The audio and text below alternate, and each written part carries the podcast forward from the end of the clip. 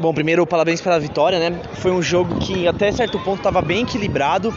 Depois a gente viu que vocês conseguiram ali melhorar, né, e dominar a partida. Queria que você falasse aí o como isso afeta a moral do time, como a, fica a confiança do time vindo agora para as fases finais, quem sabe aí buscando o título. Ah, agora a gente conseguiu fazer um bom placar, no começo a gente teve muita dificuldade, conseguindo se impor e agora é o próximo jogo do mesmo jeito que a gente começou esse agora, com vontade, não desmerecendo ninguém, que a gente vai chegar na final.